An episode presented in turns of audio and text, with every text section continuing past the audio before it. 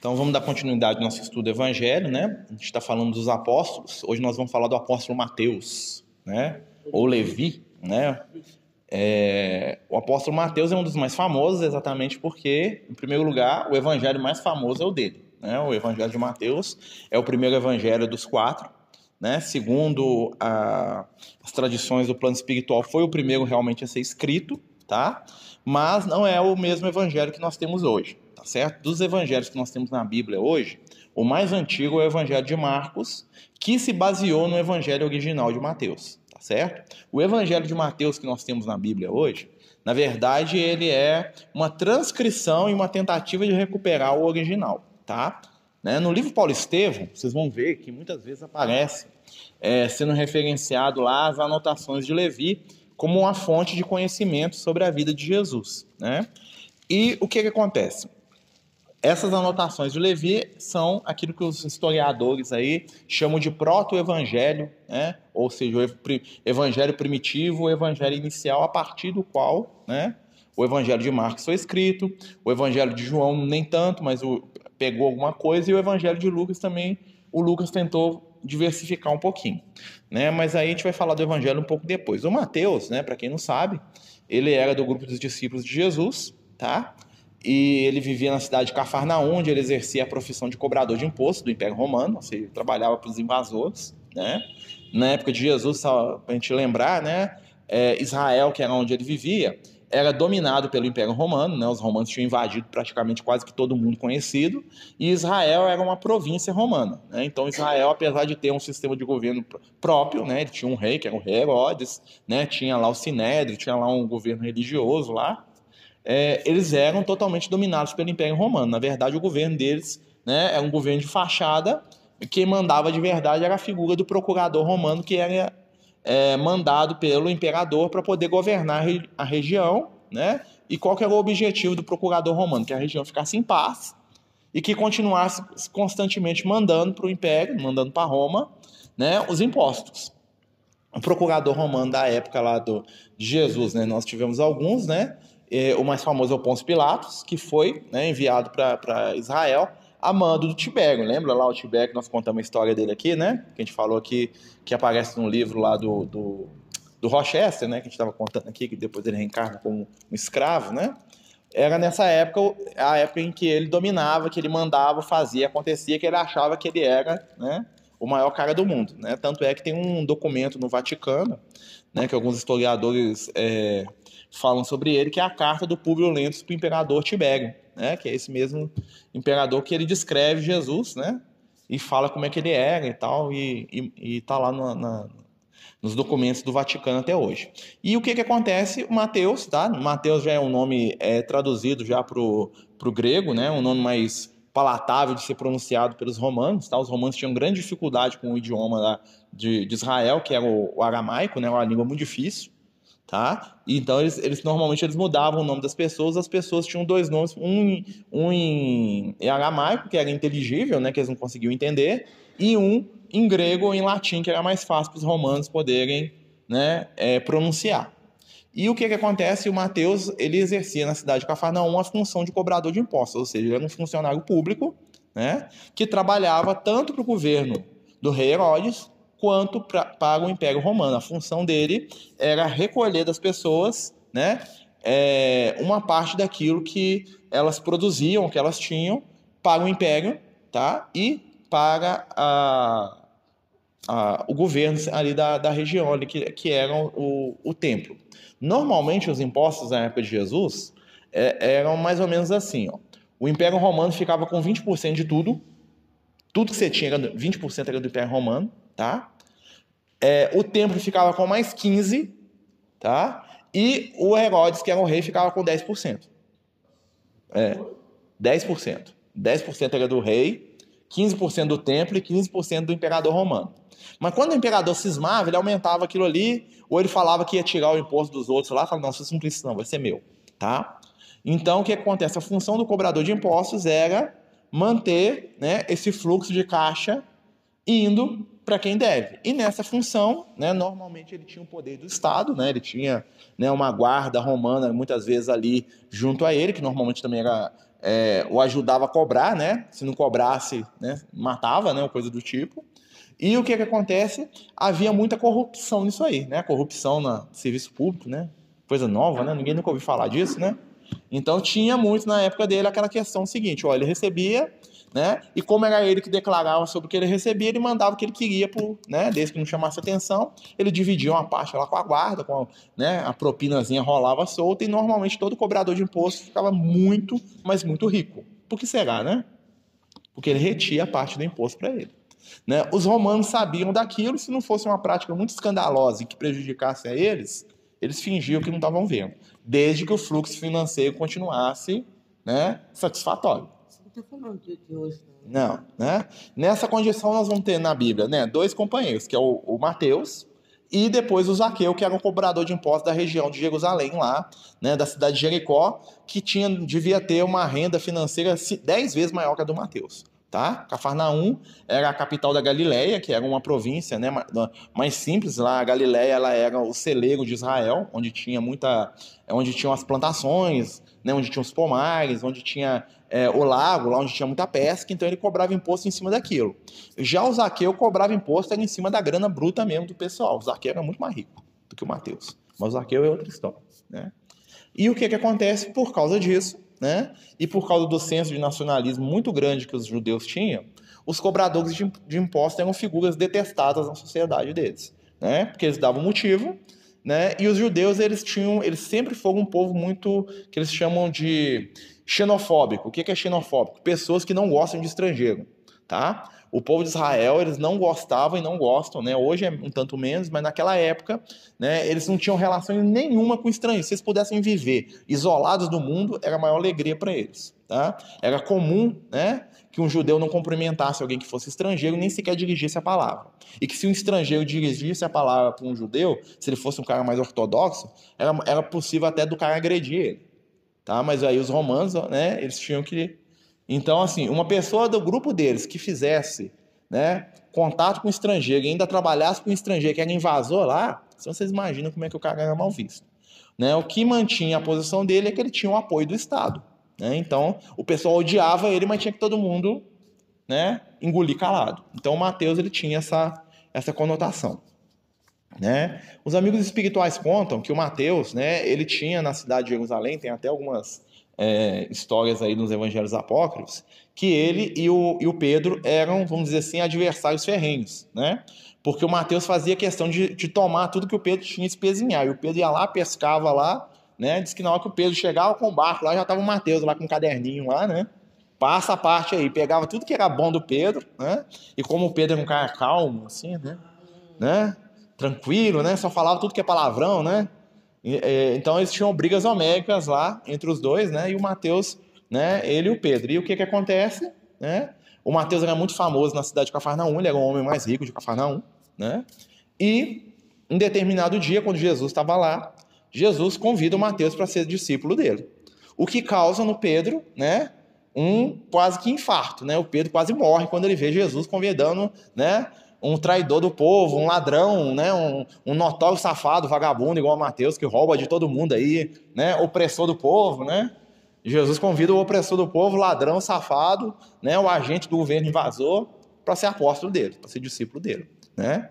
Foi a primeira grande decepção que o Pedro teve com Jesus. Né? Tanto conta até que Pedro chamou Jesus no canto e falou: Não, você está enganado, mas esse aí não, hein? esse aí é safado, isso aí é, isso aí é cobra. Né? né?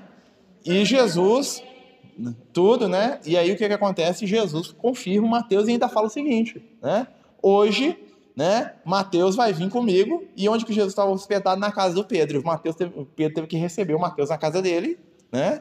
E ainda no outro dia, né? Jesus foi almoçar na casa do Mateus e levou todo mundo junto e o Pedro teve que ir lá na casa do Mateus, entrar na casa do cara que roubou do povo. Né? E conta que o Pedro entrava lá e ficava, ah, isso aqui ele deve ter comprado com o dinheiro que ele roubou de mim. Isso aqui eu tenho certeza que né, meu dinheiro está nesse negócio aqui também. Né? Com aquela indignação toda. Mas aí nós vamos entender o que estava acontecendo ali. Né? Vamos lembrar que quando Jesus veio na Terra, o objetivo dele era que os seus discípulos, os seus seguidores representassem o extrato da humanidade, ou seja, cada discípulo de Jesus tem alguma coisa em comum com a gente. E qual que é né, a situação do Mateus? A questão financeira. A questão financeira que tanto preocupa né, a muitos de nós, né? E que tão pouco preocupa a espiritualidade, tá? O tanto que preocupa a gente é inversamente proporcional do que preocupa a espiritualidade. E o Mateus, o que, que vai acontecer? Né? Quando ele recebe o chamado de Jesus, ele se prontifica imediatamente tá? A segui-lo. Né? Aquela cena que a gente vê nos filmes do Mateus abandonando a banca, aquela coisa toda, aquilo ali é meio né, xarope, tá, gente? Porque ele não podia abandonar o emprego dele que não é daquele jeito, né? Senão ele estava desertando, ele podia até ser morto por causa daquilo. Né? Mas o que o, o, no livro Boa Nova conta pra gente, né, a psicografia do Chico, é que a partir daquele momento o Mateus se tornou né, um companheiro constante e em todos os momentos que ele podia, né, que o trabalho dele permitia, ele estava junto com os discípulos e com Jesus. E é claro que a convivência dele com Jesus fez com que ele fosse modificando a sua ação enquanto cobrador de impostos para ser uma coisa mais justa, tá certo? Né? E conta também que o Mateus, nos momentos mais difíceis lá depois da morte de Jesus, aquela coisa toda, foi ele que ajudou a família dos, dos discípulos. Né? Enquanto os, os apóstolos estavam pregando, Pedro estava lá, aquela coisa toda, quem sustentava economicamente todo mundo era o Mateus. Né? Então ele, ele começou a trabalhar aquilo. Né? Como, qual que é a história do Mateus? Né? O Mateus ele é ele, ele, ele faz parte, né? ele, ele também é conhecido como filho de Alfeu, tá? Por que, que ele é conhecido como filho de Alfeu? Lá no, no, no Evangelho tem um, um, personagem chamado Judas Tadeu, né? Já ouviu falar? A católica gosta dele, né? Judas Tadeu, que tinha um irmão que chamava Tiago, que, que eram primos de Jesus, né? E segundo o pessoal que estuda o Evangelho, o Mateus, né? Ele era filho, tá? É, é o seguinte: Jesus, o, o, o José, pai de Jesus, ele tinha um irmão chamado Cleófas, tá certo? E esse irmão tinha por apelido Alfeu, tá? E esse Alfeu, ele tinha um filho adotivo, que era na verdade um filho dele, um filho de uma outra, de uma outra relação que ele teve, mas que ele considerava como adotivo para não falar que ele era bastardo. Ser bastardo é um, uma coisa absurda na época. Esse filho adotivo dele era o Mateus, tá? Era o Levi. Por isso que ele é chamado de filho de Levi ou filho de, de Alfeu. Tem vários, é, são apelidos da época. E esse, esse, esse Cleófas, o que aconteceu? Ele casou com a irmã de Maria, né? E ele teve dois filhos, que é o Tiago e o Judá, ou Judas, né? O, o, o, que a gente chama de Judas Tadeu, que eram dois irmãos, que eram primos de Jesus consanguíneos, tá? E, por isso, né, eles eram muito próximos de Jesus, ou seja, eles eram primos e irmãos de Jesus, eles eram filhos de uma, da irmã de Maria com o irmão de José, tá certo? Por isso que quando conta a história dos irmãos de Jesus lá, a Bíblia cita o nome Tiago, Judas e outros lá, que são filhos desse companheiro aí. Né? E na Bíblia, antigamente, o que acontecia? A língua dos, do, do, pessoal na época de Jesus, né? a gente já falou isso várias vezes, é, não tinha uma palavra definida para parente consanguíneo que não fosse irmão, pai, mãe e filho. Tá? Então, se você era qualquer tipo de. Se você tinha qualquer ligação de parentesco com alguém e você não fosse mãe, pai e filho, você usava a mesma palavra que significava irmão. Então, tio era a mesma palavra de irmão. Primo era a mesma palavra. Sobrinho era a mesma palavra. Genro era a mesma palavra. Tá, tá dando para entender? Eles não tinham uma palavra para definir cada laço de parentesco como nós temos no, no, idioma de origem latina. Era uma palavra só para todo mundo. Por isso que tem o hábito né, de chamar as pessoas de quê? De irmãos. Os judeus eles tinham esse hábito. Meus irmãos, né? Quer dizer o quê? Que é tudo um parentesco só tá? O irmão ali é todo membro familiar mais próximo. Tio, primo, cunhado, né? Todo mundo é, é, é, é irmão, tá certo? Então eles tinham esse hábito de chamar de irmãos. E isso pegou com a gente, né? E hoje em dia, muitas religiões, muitas visões religiosas usam o termo irmão para identificar, né, entre si os membros. Veio disso, tá certo? Então o Mateus tinha um certo parentesco com Jesus ali. Como ele era um filho, vamos dizer assim, adotado, né? ele não herdava nada. Então o que, que ele teve que fazer? Apesar que a família dele era pobre, né? também tinha muito que herdar, né? ele teve que construir a vida dele sozinho. E nesse momento, o que, que ele fez? Ele encontrou um trabalho como cobrador de impostos. Né? Ele viu ali uma oportunidade de ele ter uma ascensão, né? porque né, dá uma grana boa. E como ele não tinha um laço familiar muito forte, né, ele entrou naquela situação. Tá? Por isso né, que Jesus vai chamá-lo. Né? O, o O Emmanuel e vários autores espirituais falam para gente que Jesus ia conhecer praticamente todos os apóstolos antes de chamar para ser discípulo. Né? Então Jesus conhecia muito bem quem que era cada um e já estava mais ou menos planejado. Vou te chamar daqui uns anos, deixa aí, né? Apesar de não falar para eles. E o que é que acontece? O Mateus, né? Além dele ser o mais rico, ele era do grupo dos doze discípulos de Jesus o mais culto, tá? Ah, ele gostava muito de ler, ele tinha uma cultura e uma educação é, baseada na cultura grega, tá? A casa dele era um espetáculo. Ele era aquilo que era chamado de judeu helenista, né? Ele gostava, né, da cultura grega. E foi isso que fez o Mateus ter interesse em guardar os ensinamentos de Jesus. O Mateus dos discípulos foi o único que parou para pensar que aquilo que Jesus estava falando era uma coisa que tinha que se guardar. Né? Quando a gente vai pensar é, nisso hoje, vocês pensam o seguinte: Jesus estava lá conversando com, gente, com as pessoas, né? Se ninguém anota, né, o que, que a gente lembra de o que a Gwen falou com a gente na semana passada? Não perde? A maioria dos evangelhos foi escrita 20, 30 anos depois da morte de Jesus. 10 anos depois da morte de Jesus. Então você imagina, você ia lá perguntar para o cara o que aconteceu. Cada um contava, por isso que algumas vezes no evangelho tem erros de concordância. Às vezes uma pessoa fala que aconteceu uma situação, às vezes fala que aconteceu de outro jeito. Tem fato lá que, por exemplo, fala que estava um determinado grupo de apóstolos, outro fala não, quem estava era outro. Tem fato que fala assim, não, Jesus foi na casa do fulano, outro fala não, Jesus ficou do lado de fora. Outro fala não, Jesus entrou lá dentro. Que são o quê? As diferenças. Até subiu um monte, tem, no outro evangelho está falando que ele desceu. Exato, porque às vezes o que chamou a atenção de quem escreveu foi, foi uma parte, o que é. chamou foi outra. Então, o que, que o Mateus fez? Ele começou, tá? E não durante a vida de Jesus. Por quê? Porque a gente tem que entender o seguinte: os discípulos de Jesus, quando ele estava vivo, jamais imaginavam que Jesus ia morrer, tá, gente? Vocês acham mesmo que você está lá do lado de Jesus? Jesus anda nas águas, Jesus ressuscita morto, né? Jesus cura doença, Jesus, o cara entra lá assim, cego, volta enxergando. Vocês acham que, que eles iam pensar que alguém ia ter poder para matar Jesus? Para eles era dali para cima. Eles acreditavam que Jesus ia iniciar um negócio que os judeus chamavam de reino milenar. Que Jesus ia viver para sempre. Então, assim, eles não estavam muito preocupados com o que Jesus estava falando. Eles estavam aproveitando o momento ali.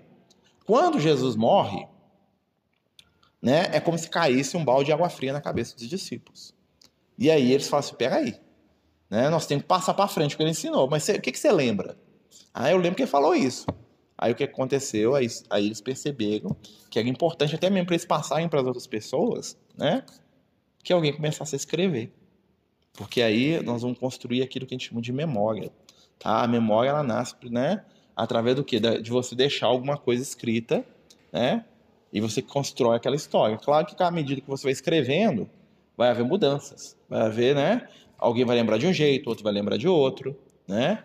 E aí o que, que o Mateus fez? Ele se dedicou exatamente a poder guardar o patrimônio dos ensinamentos de Jesus. E o que eles guardaram foi muito pouco, se a gente for analisar. Né? Nós temos ali uns 10, umas 10 interações de Jesus com as pessoas, uns 10. Se pegar ali, não dá 10 dias da vida de Jesus. Imagina, Jesus conviveu com eles três anos. Imagina contar tudo que Jesus fez em três anos. No do Mateus. Os, pelo menos os evangelhos chamados canônicos, né? Oi? É, e sem contar que eles basearam alguma coisa na estrutura. Mas, por exemplo, você vai ver que o Evangelho de Marcos, por exemplo, ele é escrito em cima das lembranças do Pedro. Então tem coisa que o Evangelho de Marcos aprofunda que no Evangelho de Mateus não tem, porque são situações em que o Mateus não estava presente. Você vai ver que o Evangelho de João ele tem dados que também não tem nenhum dos dois, principalmente quando Jesus está sendo crucificado. Por quê? Porque o João foi testemunho ocular. Enquanto Mateus estava escondido e o Pedro também, ou seja, eles não viram a morte de Jesus, o João estava lá e viu tudo. Então o João, quando ele foi escrever sobre a crucificação, tem mais detalhes, né, pelo menos aquilo que impactou ele, do que a visão do Pedro que ouviu falar de outra pessoa, que ele não estava lá. O né? Lucas foi baseado em Pedro e Maria. O Lucas foi mais Maria, né? Então o Lucas ele é o evangelho que fala mais da infância de Jesus, porque o Lucas foi atrás de Maria para poder ouvir dela as histórias de Jesus. E o Lucas ele fez outra coisa. O Lucas, como ele era médico, ele tinha um grande interesse sobre as curas de Jesus. Então o Lucas ele pesquisou, ele foi atrás de todo mundo que foi curado por Jesus que ele conseguiu encontrar para poder pegar o relato dessas pessoas. Então você vai ver que no Evangelho de Lucas é o que mais fala de cura, porque era o que chamava a atenção dele. Ele achou, não, como ele era médium, como é que? Eu quero aprender esse negócio. Vou lá atrás disso. E ele ia lá, né? Então cada um foca naquilo que lhe chamava mais atenção. Então é difícil mesmo. Às vezes nós estamos aqui conversando, né? Tem três pessoas vendo o mesmo filme, vamos dizer assim. Cada pessoa vai ser, vai ser impactada por uma parte do filme. Um vai gostar do início, outro vai gostar mais do meio, o outro vai prestar atenção no final. Se você pedir para descrever o filme para os três, eles vão descrever a mesma coisa, sob pontos de vistas e percepções diferentes, né? Por isso que quando mas o Mateus foi o que deu início a isso aí. Ele que começou, né? Ele que teve esse tino aí de fazer, vou escrever esse negócio aí. Né? Segundo consta, uma... ah, pode falar. É, é, no ano 35, no ano 35 já tinha, já tinha lá na casa do caminho, Pedro já tinha. Já tinha essa, que era que era menor do que os evangelhos atuais, tá? Normalmente eu, o que veio de, o que o evangelho mais completo que veio depois foi o do Marcos. Eles copiavam, né? Então, tanto é que quando Paulo chega em, em na cidade lá do, do Ananias, que é Damasco, né? E o Paulo converte, o Paulo pede para Ananias: o que, que você tem aí de Jesus? O Ananias tinha uns fragmentos, tinha umas, umas folhas copiadas, uns negócios lá, que não eram o evangelho completo, né? E aí depois, quando o Paulo vai visitar o Gamaliel, o Gamaliel fala assim: eu tenho quatro aqui, meu filho. Né? Eu tenho o que o Pedro me deu, já fiz três cópias que o Gamaliel era copista também, eu né? Eu decorei. Né? Ele, exatamente, né? Então, assim, ele, fez, ele copiou três evangélicos, que é uma coisa caríssima, né? Como ele era um sábio, um estudioso, né, um erudito, ele, ele já pensou, vou copiar aqui que eu gravo e eu vou produzir o outro. Aí ele deu, né, o original que o Pedro tinha dado para ele pro Paulo, né? Você vê qual é a, a, mentalidade de um sábio, né? O povão não preocupava com isso. Então a gente tem que pensar o seguinte: os discípulos de Jesus, no geral, eram pessoas muito simples né? A maioria deles era analfabeta, tá? Analfabeto ou semi-analfabeto, tá? Por quê? Porque a escrita na época era uma coisa só de pessoa rica. Então o material de escrita era caríssimo. Então normalmente as pessoas sabiam ler mais ou menos, mas escrever quase ninguém. Claro que elas conseguiam escrever na areia, alguma coisa assim, né? Mas eles não tinham a destreza de escrever num, num, num, pergaminho, numa placa de barro, igual era feito às vezes pelas crianças, né, que tinham condição, porque o material de escrita era muito caro. Então o cara estava preocupado em sobreviver e não comprar, né? Eram coisas assim que valiam o trabalho do homem durante um ano. Mas quem que tinha dinheiro? Mateus. Por isso ele tinha condição. Né? Lembra lá que o, que o Ananias fala pro Paulo que ele só tinha uns pedacinhos? Por quê? Porque ele conseguiu lá juntar uns, uns cacarecos de papel para copiar alguma coisa, né? Uma folha de pão lá. Né? Tô brincando. Já o Gamaliel tinha três cópias. Por quê? O Gamaliel dinheiro para ele era problema. O Mateus tinha várias cópias. O Mateus, o que, que ele continuou fazendo? Depois que Jesus desencarnou, ele retornou para a cidade de Cafarnaum e ele percebeu que a missão dele era divulgar de maneira escrita o evangelho. O que, que ele começou a fazer? Na casa dele, ele começou a copiar os evangelhos que ele tinha de lembrança e começou a distribuir para as pessoas. Tá? E aí ele começou a sustentar os discípulos com informação escrita de Jesus, que era uma missão muito grande. Imagina se todos os apóstolos fossem pobres e não tivessem dinheiro para fazer isso. Em 10 anos eles tinham esquecido metade do que Jesus ensinou. Quando morresse o último dos doze que conviveu lá com ele, aí já ia ser uma outra, já ia ter perdido mais coisa ainda, porque né, cada um que escuta muda alguma coisa. Como é que ia chegar isso hoje pra gente? Já parou pra pensar? Tá dando para entender porque tinha que ter um que tinha grana lá para poder ajudar a situação? O dinheiro tem um uso positivo? Mesmo um dinheiro oriundo do mal, né? Que é uma questão que a gente tem que pensar muitas vezes, né? É, o que é, que é mais importante? O objeto ou o destino que a gente dá para ele? Eu não sei se vocês já ouviram falar, alguns anos atrás, teve uma, um, um, uma controvérsia muito grande com a irmã Dulce. Né? Não sei se vocês sabem, né? A, a irmã Dulce, ela foi. Pessoal, sempre tem quem quer desmascarar quem faz o bem, né? E né, quer atacar quem faz o bem. Não faz nada, mas quer destruir quem faz o bem. Porque né, não pode fazer nada. É melhor não fazer nada do que fazer o bem. Para algumas pessoas tem esse raciocínio. E aí o que, que aconteceu? Eles, eles, é, algumas pessoas começaram a questionar a irmã Dulce, dizer porque ela morreu, né? Devia ter questionado ela em vida. Mas questionaram ela depois que ela morreu. Que é muito mais fácil, né? Que a pessoa não pode se defender. Que ela aceitava dinheiro do tráfico para as obras sociais dela. Ou seja, os traficantes iam lá, davam graninha para ela. Que ela estava pegando dinheiro sujo de sangue. Olha só. Né? E aí, né, uma pessoa da igreja católica, ligada à igreja, deu uma resposta que eu achei espetacular. Ela falou assim: se o dinheiro é sujo de sangue, ele está sendo limpado na obra do amor. Porque se, ela não, se ele não desse aquele dinheiro para ela, ele ia gastar com mais armas, matando mais gente. Você, ou você acha que ele ia deixar de roubar e cometer crime com aquilo ali? Então, parte daquilo foi, vamos dizer assim, trabalhada para coisas positivas. Mesma coisa que o pessoal lá na Índia acusava a Madre Teresa, né? Porque o pessoal tem um, tem um, tem um povo aí que quer desconstruir a Madre Teresa também, que eles falam que a Madre Teresa mantinha as pessoas na pobreza lá na Índia. Né? Mantinha as pessoas em condições humildes, né? Não aceitava ajuda. Mentira, ela aceitava assim. O que acontecia é que ela distribuía do mesmo jeito que entrava. E ela não gastava com estrutura, tá? É, a grande reclamação das pessoas que, que é, perseguiam a Madre Teresa era a mesa da, da Irmã Dulce. Né? Eles chegavam lá, estava um lugar paupérrimo, né? E onde que ia o dinheiro que ela ganhava tanto? E só que nesse aí a Madre Teresa explicou. Ela falou assim, ó, o dinheiro que nós recebemos é para dar para as pessoas. Então eu gasto tudo em comida, em remédio e dou para quem precisa. Eu não estou preocupado em construir parede, pintar teto, né? Ou vocês acham que era melhor ter tudo aqui de mármore, aqui de carrara, aqui né, revestido e o povo passando fome?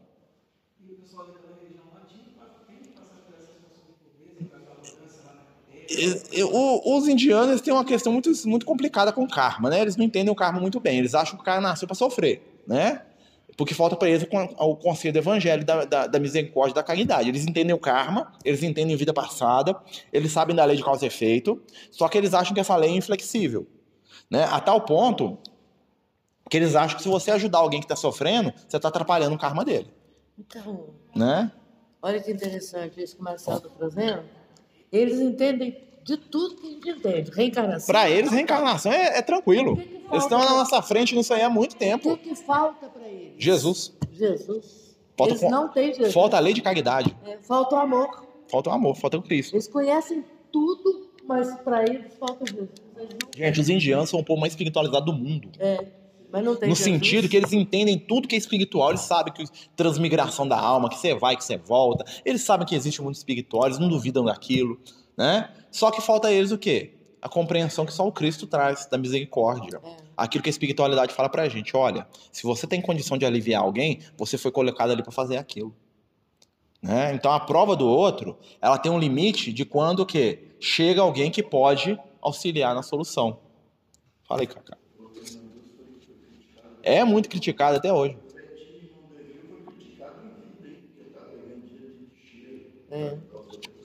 Gente, o que que acontece? É, tem uma, isso aí isso tem, isso tem desde da casa do caminho. Gente, tudo é. Gente, isso tem em todos os lugares. Infelizmente, tem, tem eu conheço espírita que se deixar ele toma dinheiro dos outros também.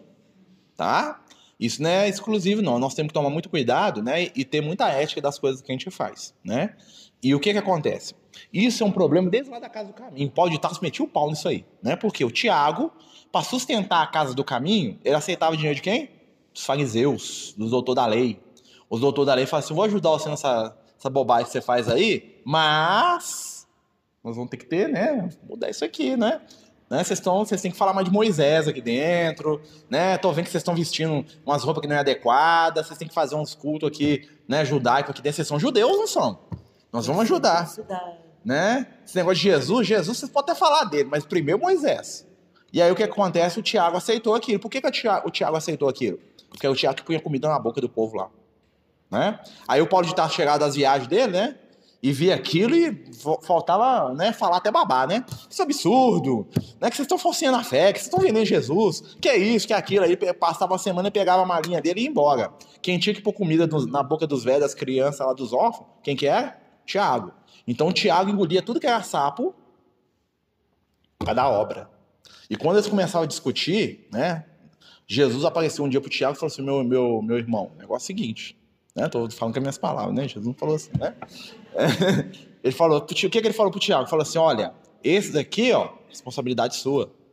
Os filhos do Calvário são teus. O Paulo, a missão dele é outra coisa. A sua é essa. Aí quando o Paulo veio falar de novo, né? O Tiago jogou isso na. na, na falou, ó, negócio é o seguinte, eu preciso de comida na boca do povo aqui, você tá viajando, como é que nós vamos fazer? O que, que o Paulo fez, que é uma pessoa ética, ele falou assim, pega aí, se é isso, eu vou começar a pedir dinheiro para ajudar a Casa do Caminho. E o Paulo começou aonde ele ia, falou, ó, me dá aí que eu tô mandando lá pra Casa do Caminho, que o bicho tá pegando lá, nós temos cheio de doentes, isso... e, e, e, aí ele fez o que é certo. O que acontece hoje é que a gente critica e não faz nada no lugar. Né? Fala assim, ah, o fulano de tal recebeu lá, irmã Dulce recebeu lá dinheiro do tráfico. Tá, eu tô organizando alguma coisa para substituir esse dinheiro? Se eu tiver, é meritório, com certeza. Mas se eu não estou fazendo nada e ainda critico quem faz, eu estou sendo pedra de tropeço no caminho alheio. Porque não me compete julgar a ação do, do outro. Vocês estão entendendo? É igual a gente critica às vezes algumas. Né? Você fala assim, ah, vou criticar aqui a igreja evangélica. Pensa bem. Né? É, tava vendo semana a questão lá do filme do Edir Macedo, lá, vocês viram, né? Novo recorde de bilheteria no Brasil de cinema vazio, né? Vocês sabem disso, né? Que eles compram os ingressos, a Igreja Universal comprou todos os ingressos no Brasil inteiro, de todas as sessões, porque eles queriam que o filme fosse o recorde de bilheteria. Ou seja, antes de estrear já é recorde. Vendeu tudo. Aí você vai lá no cinema, tem um amigo meu que trabalha no cinema, aí a sessão tá esgotada, você entra lá dentro, tem 10 pessoas. Porque eles compraram todos os ingressos, eles dão o ingresso. Você passar na porta da igreja, te dão o ingresso. Se você chegar lá no cinema, tem gente distribuindo ingresso lá de graça. Porque eles querem fazer o número lá para virar recorde. Tá? Beleza. Aí você fala assim, ah, o Macedo rouba, faz isso, faz aquilo. Beleza, pode até ser. Né? Mas quanto pai de família que deixou de beber, largou as drogas e está melhorando por causa da igreja do Edir Macedo? Isso não vale, não? Ah, o Edmar vai ter que o Edmar vai ter que resolver com Jesus quando ele chegar no plano espiritual, porque quem ele passou a perna e deve ter sido muita gente, né? A riqueza que ele teve, com certeza isso ele vai ter que resolver. Mas vocês podem ter certeza, quando ele desencarnar, vai ter milhões de pessoas fazendo prece por ele. Vocês acham que isso não vai valer, não? O que, que nós sabemos da espiritualidade? O que, que ela valorizou bem ou mal? Valorizou bem. Valoriza o bem que a gente faz, mesmo que seja indireto. Mesmo que eu queira te fazer um mal e acaba saindo bem, aquilo é contado em meu favor. Então, né, antes da gente poder condenar o nosso irmão, que às vezes está se perdendo em algum caminho aí por causa da, da ganância, da vaidade, né? Nós temos que pensar o seguinte: nós daríamos conta de substituir ele nesse trabalho? Uma vez o Chico Xavier falou uma coisa, né? O pessoal vai criticando muito a igreja católica, e ele falou assim: ai de nossa igreja católica acabasse, nós espíritos não não damos conta de absorver esse tanto de gente, não. Como é que nós vamos fazer? Estão preparados? Estamos não. Né? A Igreja Católica, com todas as suas necessidades e erros, ainda faz um papel de despertar pelo menos o início da espiritualidade nas pessoas. Graças a Deus que existe. A Igreja Católica guardou o Evangelho durante dois mil anos. Nós estamos lendo o Evangelho estudando hoje, graças a eles. Ou a nós, né? Porque a gente estava lá. Então nós temos que ter uma visão mais superior das coisas. Claro que não quer dizer concordar com o erro. Mas no momento que eu começo né, a julgar demais o meu irmão e não apresento nada positivo no meu lugar, na verdade, eu estou trabalhando contra Jesus. Porque o que, que as forças das trevas querem? Quando eles lançam a crítica, eles querem destruir o trabalho. Vocês estão entendendo? Então, muitas vezes, a gente vê alguém fazendo alguma situação que a gente considera que não devia ser assim, né? a melhor forma de a gente poder trabalhar é ir lá e fazer melhor. É o caso do Mateus aqui, nós estamos falando dele. O Mateus, ele, ele teve o dinheiro dele de maneira ilícita? Com certeza, mas ele usou para o bem. Zaqueu também. Né? Zaqueu também, né? E conta, tem uma história muito interessante que o que, que acontece? Depois da morte de Jesus, os discípulos se separaram, né? Ficaram alguns em Jerusalém, o Mateus voltou para Cafarnaum, né? O que, que aconteceu? É, a Maria de Magdala, né, que era né, a discípula mais né, próxima de Jesus ali, que mais foi né, jogada a escanteio, né? O que, que aconteceu com ela? Ela se viu numa situação de solidão completa. Os, os discípulos falavam para ela: Ó, né? Não pega bem você andar com a gente. Primeiro que você é mulher. Segundo que o seu passado, então assim, ó, então você andar com a gente vai fazer mal. Enquanto Jesus estava vivo, eles suportavam ela porque, né, Jesus, né, falando, ela fica aqui, né, quem que é contra Jesus? Quando, ela, quando Jesus desencarnou, eles não deram conta. O que que aconteceu? Ela estava em Jerusalém, né, ela sentiu falta de Jesus, ela sentiu que lá na casa do caminho ia ter lugar para ela, né? Sabe quando o pessoal fala com muito jeitinho, você não é bem-vindo aqui? né? Nós te amamos, mas você entende, né? Se você ficar aqui, você vai trabalhar mais do que ajudar, né? Eu sei que em nome de Jesus, você vai conseguir encontrar alguma coisa lá longe, né? Nós continuamos te amando, hein? Vamos lembrar de você para sempre. Tchau, hein? Né? Vai fechando a porta atrás dela assim, mas pode ir com Deus aí, ó. Jesus te ama. Foi isso que eles fizeram. O que, que aconteceu? Ela encontrou com um grupo de leprosos que estava vindo da Galileia atrás de quem? De Jesus. O pessoal, né? Não sabia que Jesus tinha morrido. Então eles estavam vindo da Galileia e para a Judéia, para Jerusalém, para encontrar com Jesus, para ver se Jesus curava eles. Quando eles chegaram, né, eles ficavam sabendo da morte de Jesus, imagina o desânimo deles. Né? Eles andavam aquele, aquele tanto de, de estrada, né, levando pedrada dos outros, porque os leprosos eram odiados por todos, né, não podiam andar na rua, tinha um monte de coisa. E aí a Maria de Magdala recebe eles, né? Ela encontra com eles no caminho e fala: Não, né? Vocês querem saber de Jesus? Eu conheci. E começa a contar a história de Jesus para eles, né? E aí eles voltam para Cafarnaum e ela fala assim: ah, não tem para onde ir, eu vou com eles. E no caminho ela vai com eles e vai lá, né? Contando tudo que ela lembrava de Jesus. Imagina se eu ouvir lá. Que Jesus fez isso, que Jesus era aquilo. Foi consolando eles. Quando ela chegou em, em, em Cafarnaum, o que, que aconteceu? Eles voltaram lá para o vale, né, que é onde eles viviam. Como ela não tinha para onde ir, o que ela falou? Vou ficar aqui. Ela teve um sonho, Jesus falou assim: ó, teus filhos estão aí. Né? Porque um, há um tempo atrás, uns anos atrás, quando ela conheceu Jesus, ela chorou com Jesus porque ela não podia ter filho. Tá? Ela tinha alguma, alguma coisa que impedia ela de ter filho, né? Então ela não tinha filho. Aí Jesus falou: seus filhos vão chegar. Primeiro faça suas, ah, de filho as suas companheiras, depois os outros filhos vão vir, né? Que eram as colegas lá do prostíbulo lá dela lá, que ela tinha, que era a dona, né? Depois que ela ajudou aquelas mulheres todas, vê os outros filhos, que eram que os leprosos. Jesus falou: ó, seus filhos aí, ó. Chegou, hein? Tá lá, ó ela foi vestir a carapuça e começou a cuidar dos leprosos lá da região. O que, que aconteceu? Contraiu lepra. Ela contraiu lepra. Né? E aí o que, que, que, que acontecia? Como ela contraiu lepra, ela não podia mais sair, nem pedir, nem levar as coisas para as pessoas, para os leprosos. Quem que sustentava ela? Quem que ia lá todo dia levar comida para ela, para os leprosos? Mateus. Né? O dinheiro que ele usava, que ele tinha lá, ele começou o quê? Mandar mantimento, mandar as coisas. Né? Ele não ia lá, ele ia lá de longe, né? Porque senão ele também ia ficar leproso e ele não ia poder ajudar mais, que ia ser expulso da comunidade, né? O que, que ele fazia? Ele, ele sustentou ela e os leprosos o resto da vida deles.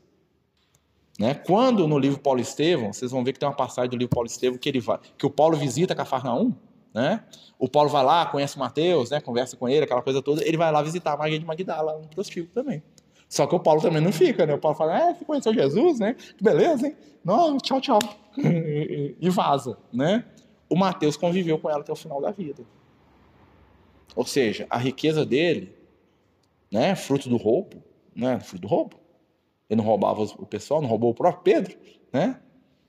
Ele começou a usar aquilo para quê? Transformou aquilo que era negativo em algo que é positivo. Granjear amigos com tesouro da iniquidade. É amigos com tesouro da iniquidade. Então não importa de onde venha. Uhum.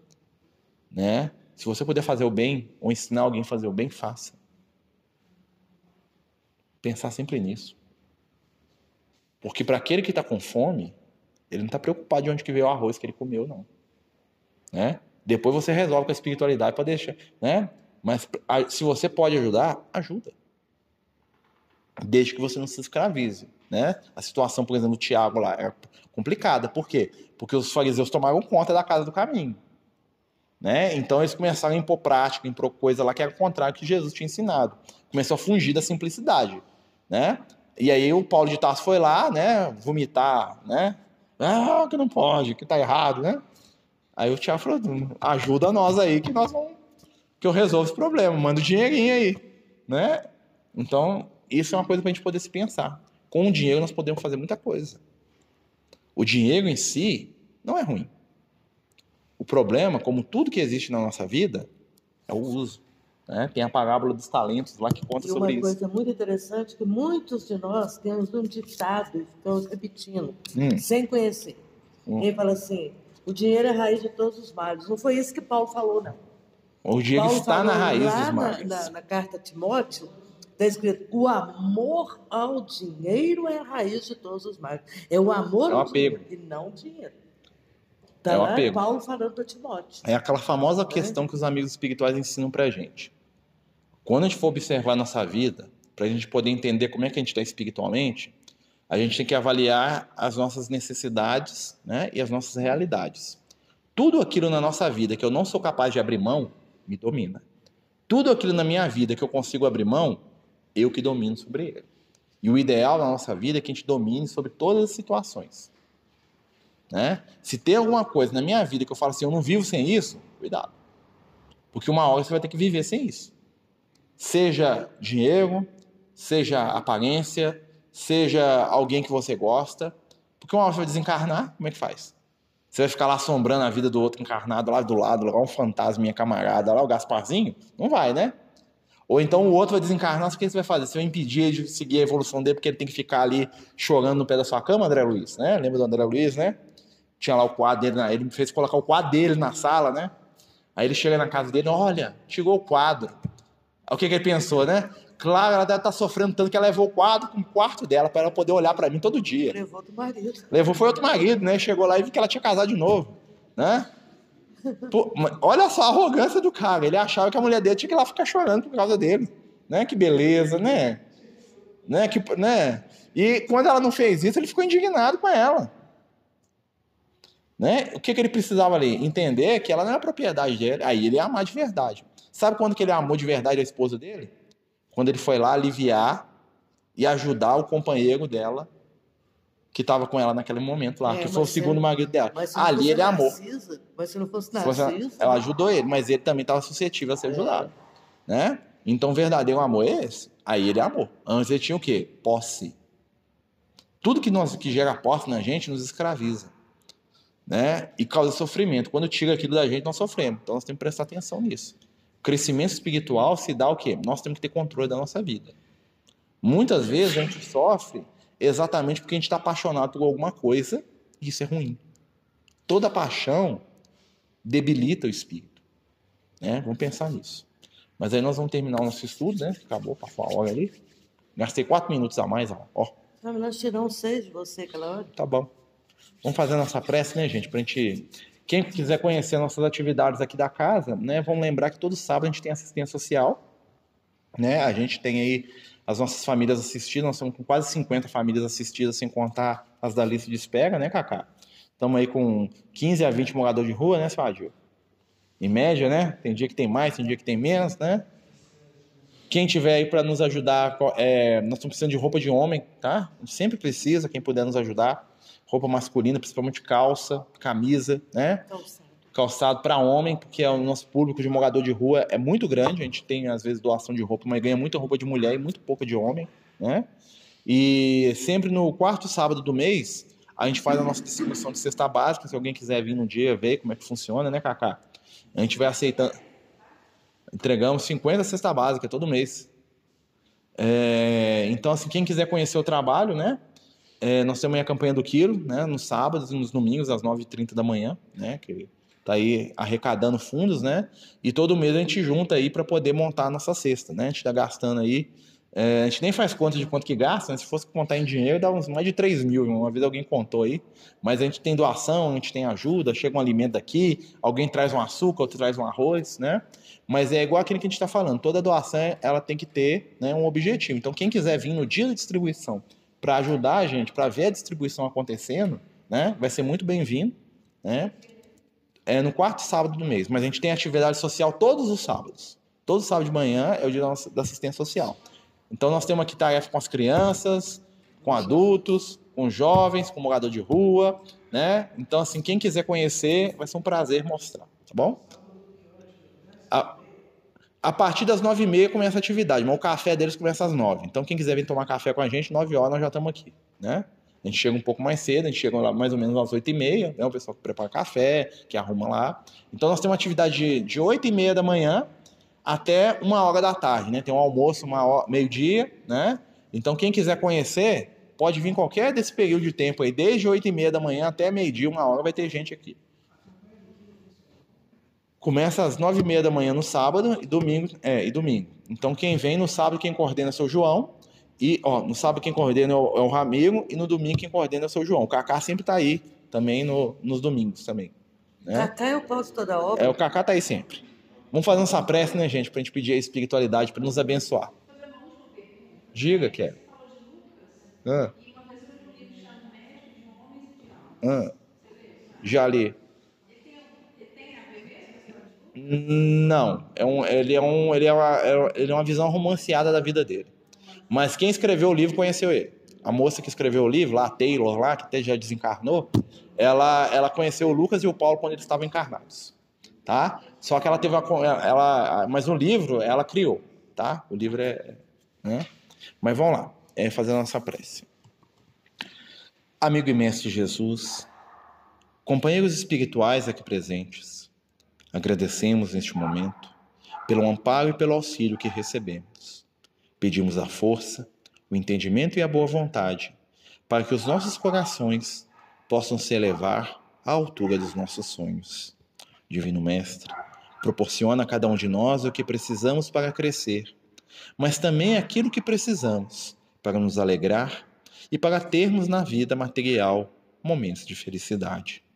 Abençoa, Senhor, a todos nós, aqueles que nós amamos, os nossos familiares, aqueles que nos esperam em nossos lares e principalmente, Senhor, aqueles que precisamos pedir perdão. Permite, Divino Amigo, que possamos receber neste momento as energias do seu amor, da sua virtude e da sua fé, para que possamos de alguma maneira colaborar na obra do amor que constrói a cada dia em nossos corações. Agradecidos pelo amparo da espiritualidade e pedindo a Deus que abençoe a todos os companheiros que aqui estão, encarnados e desencarnados, interrompemos o trabalho da noite.